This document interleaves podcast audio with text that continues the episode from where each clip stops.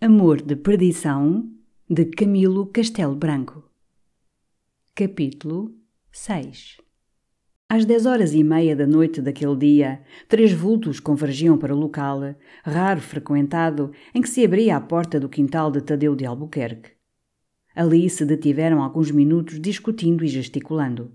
Dos três vultos havia um, cujas palavras eram ouvidas em silêncio e sem réplica pelos outros. Dizia ele a um dos outros – não convém que estejas perto desta porta. Se o homem aparece morto, as suspeitas caem logo sobre mim ou meu tio. Afastem-se vocês um do outro e tenham ouvido aplicado ao tropel do cavalo. Depois apressem o passo até o encontrarem, de modo que os tiros sejam dados longe daqui. Mas, atalhou um, quem nos diz que ele veio ontem a cavalo e hoje vem a pé? É verdade, acrescentou o outro. Se ele vier a pé, eu lhes darei aviso para o seguirem depois até o terem a jeito de tiro, mas longe daqui, percebem vocês? disse Baltazar Coutinho. Sim, senhor, mas se ele sai de casa do pai e entra sem nos dar tempo. Tenho a certeza de que não está em casa do pai, já lhe disse.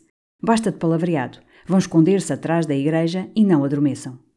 Debandou o grupo e Baltazar ficou alguns momentos encostado ao muro. Soaram os três quartos depois das dez. O de Castro Daire colocou o ouvido à porta e retirou-se aceleradamente, ouvindo o rumor da folhagem seca que Teresa vinha pisando.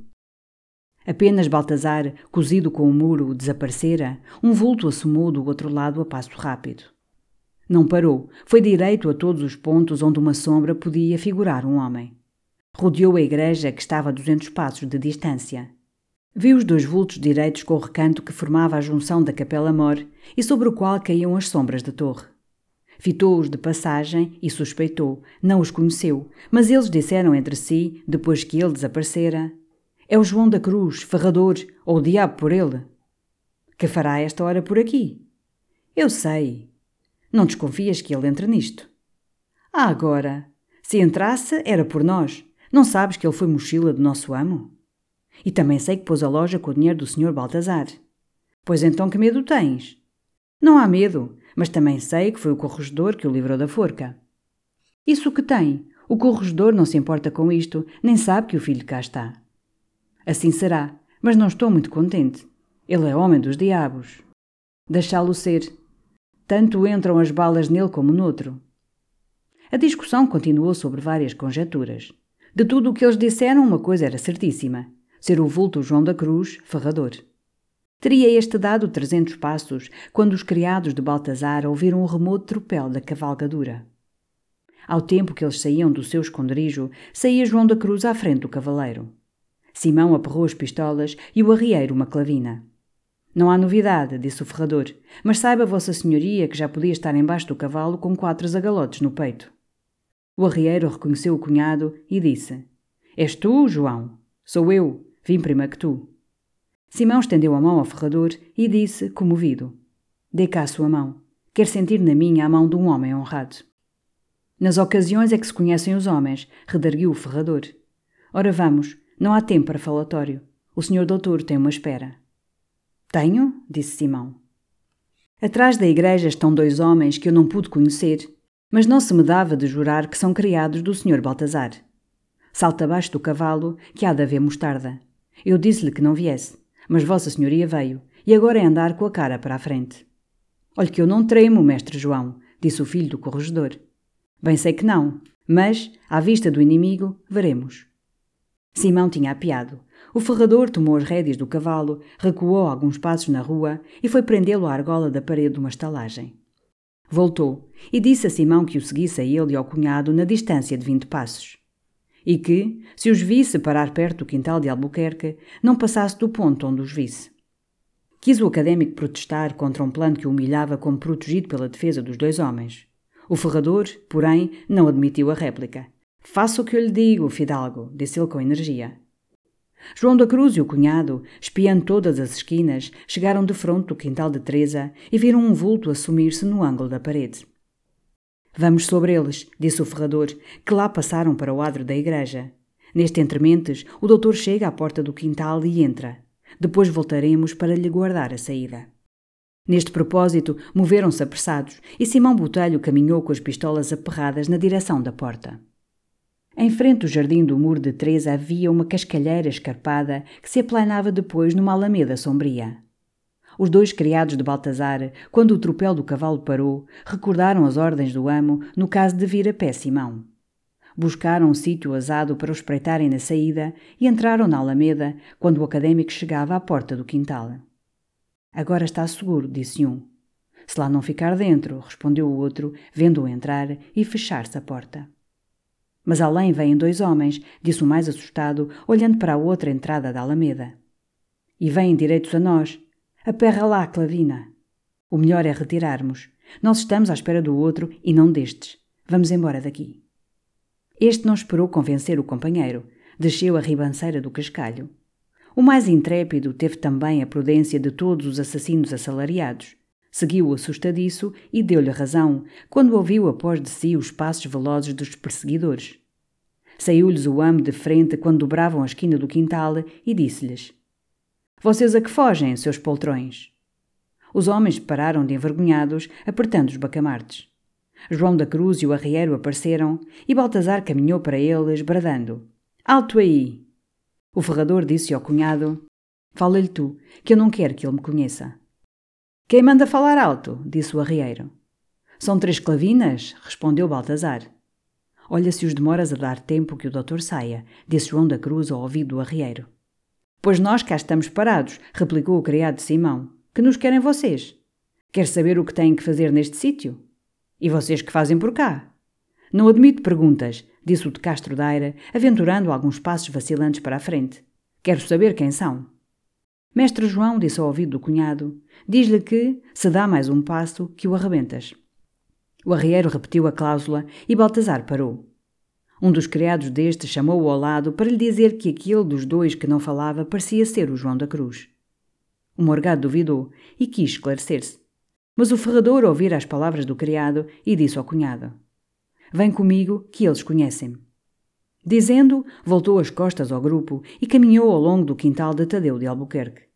Os criados de Baltazar, gloriosos da retirada, como de uma derrota certa, apressaram o passo na cola dos supostos fugitivos. O morgado ainda lhes disse que os não seguissem. Mas eles, momentos antes cobardes, queriam desforrar-se agora, correndo após o inimigo tanto quanto lhe tinham fugido antes. Simão Botelho ouvira passos ligeiros e, compelido pelo susto de Teresa, abrira a porta do quintal, sem saber ainda de quem fossem os passos. João da Cruz, com ar galhofeiro, já quando os perseguidores se viam, disse ao filho do corregedor se estava ajustado o casamento que não havia pano para mangas. Simão entendeu o perigo, apertou convulsamente a mão de Teresa e retirou-se. Queria ele reconhecer os dois vultos parados à distância, mas João da Cruz, com o tom imperioso de quem obriga à submissão, disse ao filho do corregedor: Vá por onde veio e não olhe para trás. Simão foi indo até encontrar o cavalo. Montou e esperou os dois inalteráveis guardas que o seguiam a passo vagaroso. Maravilhara-os o súbito desaparecimento dos criados de Baltazar e recearam-se de alguma espera fora da cidade. O ferrador conhecia o atalho que podia levar-os da emboscada ao caminho e revelou o seu receio a Simão, dizendo-lhe que picasse a toda a brida que ele e o cunhado lá iriam ter. O académico recebeu com enfado a advertência, admoestando-os a que o não tivessem em tão vil preço, e assintosamente sofriou as rédeas para não forçar os homens a aligerar o passo. Vá como quiser, disse mestre João, que nós vamos por fora do caminho e subiram a uma rampa de olivais para tornarem a descer encobertos por moitas de giestas, cozendo-se aos torcicolos de uma parede paralela com a estrada. O atalho vai acolá onde a serra faz aquele cotovelo, disse o ferrador ao cunhado. Hão de ali passar ou já passaram. A estrada vai mesmo na quebrada daquele outeirinho. Os homens é ali que vão atirar, encobertos pelos sobreiros. Vamos depressa e um pouco descobertos, e outro curvados à sombra das devesas, chegaram a um valado de onde ouviram os passos dos dois homens que atravessavam o pontilhão de um córrego. Já não vamos a tempo, disse aflito João da Cruz. Os homens vão atirar-lhe, porque o cavalo trupa cá muito atrás. E corriam já sem temor de serem vistos, porque os outros tinham dobrado o outeiro em cujo vale corria a estrada. Os homens vão atirar-lhe, disse o ferrador. Gritaremos daqui ao doutor que não vá para diante. Já não é tempo. Ou matem ou não matem, quando voltarem, são nossos.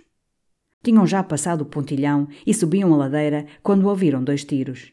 Arriba! exclamou João da Cruz, que não vão eles meter-se à estrada se mataram o fidalgo.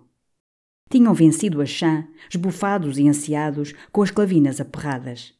Os criados de Baltazar, ao invés da conjetura do ferrador, retrocediam pelo mesmo atalho, supondo que os companheiros de Simão iam adiante batendo os pontos asados à emboscada ou se tinham retardado. Eles aí vêm, disse o arrieiro. Nós cá estamos, respondeu o ferrador, sentando-se a coberto de um comuro. Senta-te também, que eu não estou para correr atrás deles. Os assassinos, a dez passos, viram de frente erguerem-se os dois vultos e ladearam cada qual para seu lado, um galgando os sulcalcos de uma vinha e outro atirando-se a uns silverais. Atirou da esquerda, disse João da Cruz. Foram simultâneas as explosões. A pontaria do ferrador fez logo um cadáver. Os balotes do arrieiro não extremaram o outro entre o carrascal onde se embrenhara. A este tempo assomava Simão no teso de onde lhe tinham atirado e corria ao ponto onde ouvira os segundos tiros. É Vossa Senhoria, Fidalgo? bradou o ferrador. Sou. Não o mataram? Creio que não, respondeu Simão. Este desalmado deixou fugir o melro, tornou João da Cruz, mas o meu lá está a pernear na vinha. Sempre lhe quer ver as trombas. O ferrador desceu os três sulcalcos da vinha e curvou-se sobre o cadáver, dizendo: Alma de cântaro, se eu tivesse duas clavinas, não ias sozinho para o inferno. Anda daí, disse o arrieiro, deixa lá esse diabo, que o senhor doutor está ferido num ombro. Vamos depressa, que está o sangue a escorrer-lhe. Eu vi duas cabeças a espreitarem-me de cima da ribanceira e cuidei que eram vocês, disse Simão, enquanto o ferrador, com a destreza de hábil cirurgião, lhe enfaixava com lenços o braço ferido. Parei o cavalo e disse: Olé, há novidade? Logo que me não responderam, saltei para a terra. Mas ainda eu tinha um pé no estribo quando me fizeram fogo. Quis saltar a ribanceira, mas não pude romper o mato. Dei uma volta grande para achar subida e foi então que dei fé de estar ferido. Isto é uma arranhadura, disse João da Cruz. Olhe que eu sei disto, Fidalgo. Estou afeito a curar muitas feridas. Nos burros, mestre João, disse o ferido sorrindo. E nos cristãos também, senhor doutor. Olhe que houve em Portugal um rei que não queria outro médico senão um alveitar. Hei de mostrar-lhe o meu corpo, que está uma rede de facadas, e nunca fui ao cirurgião. Com ceroto e vinagre sou capaz de ir ressuscitar aquela alma do diabo que ali está a escutar a cavalaria. Nisto ouviu-se um leve rumor de folhagem no matagal para onde tinha saltado o companheiro do morto. João da Cruz, como galgo de fino olfato, fitou a orelha e resmungou. Querem vocês ver que elas se armam? Dar-se-á o caso de o outro ainda esteja por ali a tremer maleitas?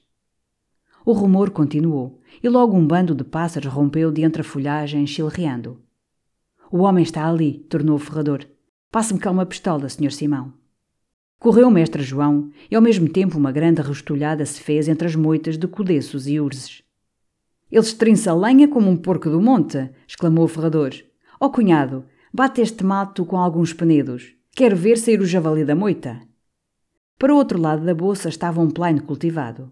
Simão, rodeando a sebe, conseguira saltar ao campo por sobre a pedra de um agüeiro. Tenha lá a mão, mestre, não vá você atirar-me, bradou Simão ao ferrador. Pois o fidalgo já aí anda. Então está fechado o cerco. Eu cá vou fazer de furão. Se este nos escapa, não há nada seguro neste mundo. Não se enganaram. O criado de Baltazar Coutinho, quando se atirara desamparado à brenha, deslocara um joelho e caíra atordoado. O arrieiro não examinou o efeito do tiro porque atirara a aventura e achava natural que o fugitivo se não molestasse.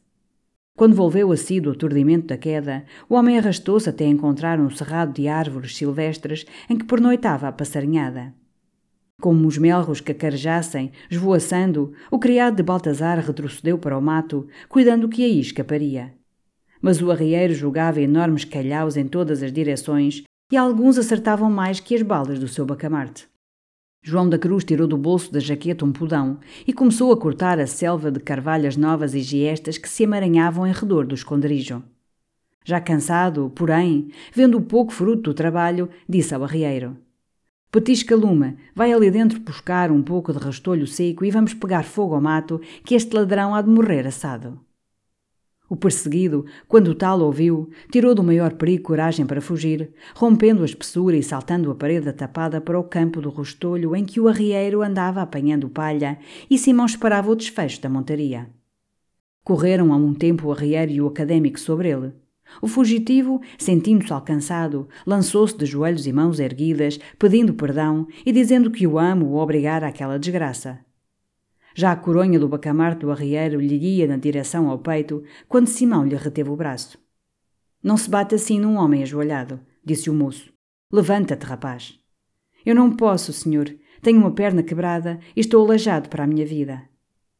Neste comeno chegou o ferrador e exclamou: Pois este tratante ainda está vivo? E correu sobre ele com o pudão. Não mate o homem, senhor João, disse o filho do corregedor. Que o não mate? Essa é de cabo de esquadra. Com que então o fidalgo quer pagar-me com a forca o favor de o acompanhar, hã? Com a forca? atalhou Simão. Pudera, não? Quer que este homem fique para ir contar a história? Acha bonito? Lá Vossa Senhoria, como é filho de ministro, não terá perigo. Mas eu, que sou ferrador, posso contar que desta vez tenho o baraço no pescoço. Não me faz jeito o negócio. Deixe-me cá com o homem. Não o mate, Sr. João. Peço-lhe eu que o deixe ir. Uma testemunha não nos pode fazer mal. O quê? redarguiu o ferrador. Vossa Senhoria, doutor, saberá muito, mas de justiça não sabe nada e há de perdoar o meu atrevimento. Basta uma só testemunha para guiar a justiça na devassa. Às duas por três, uma testemunha de vista e quatro de ouvir dizer, com o fidalgo de Castra Daira mexer os pauzinhos, é forca certa, como dois e dois serem quatro. Eu não digo nada, não me matem, que eu nem torno a ir para Castro Daira, exclamou o homem. Deixe-o ficar, João da Cruz. Vamos embora. Isso, acudiu o ferrador. Chame-me João da Cruz, para este maroto ficar bem certo que sou João da Cruz. Com efeito, não sei o que me parece Vossa Senhoria querer deixar com vida um alma do diabo que lhe deu um tiro para o matar. Pois sim, tem você razão, mas eu não sei castigar miseráveis que me não resistem. E se ele o tivesse matado, castigava-o? Responda a isto, senhor doutor. Vamos embora, tornou Simão. Deixemos para aí esse miserável.